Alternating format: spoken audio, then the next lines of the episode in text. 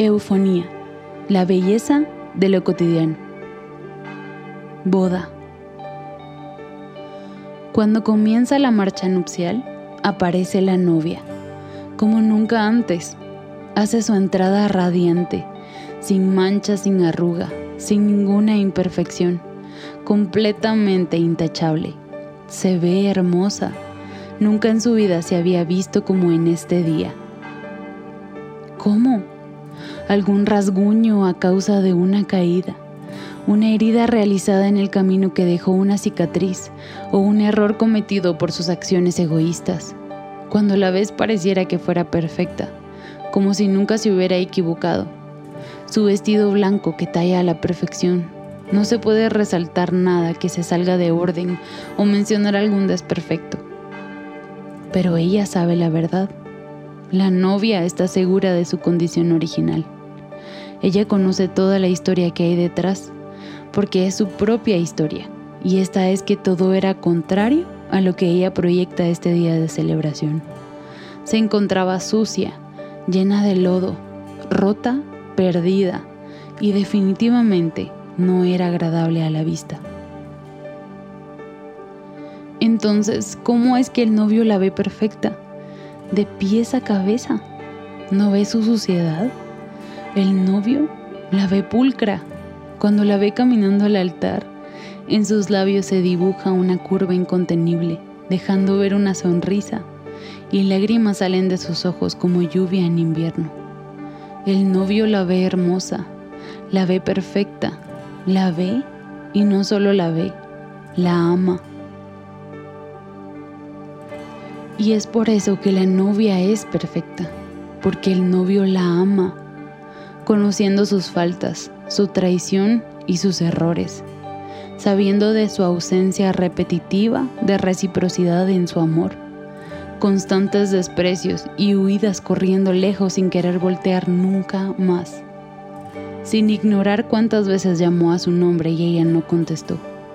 Cuando la ve, la ama y la ama para siempre.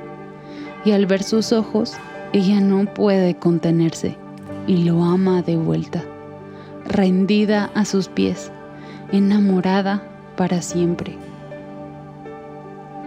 Él ama a su novia con un amor diferente, uno que no se detuvo en amar solamente. Este es un tipo de amor que duele, que sacrifica y que sufre. Uno que siendo lastimado por su propia novia, aún así accedió a casarse con ella. No solo a casarse, sino a amarla cuidarla y con su vida servirle, aun cuando ella merecía lo contrario.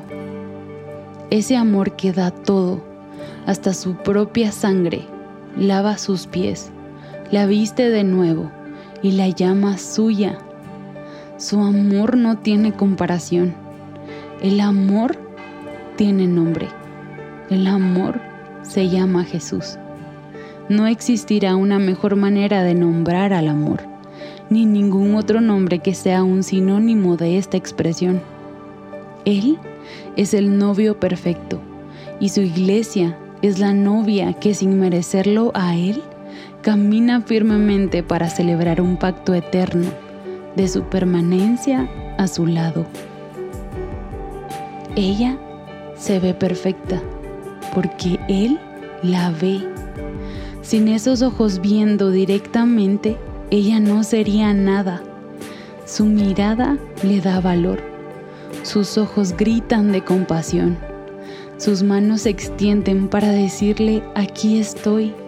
Y su corazón palpita para siempre acerca de la resurrección que gracias a él sucedió.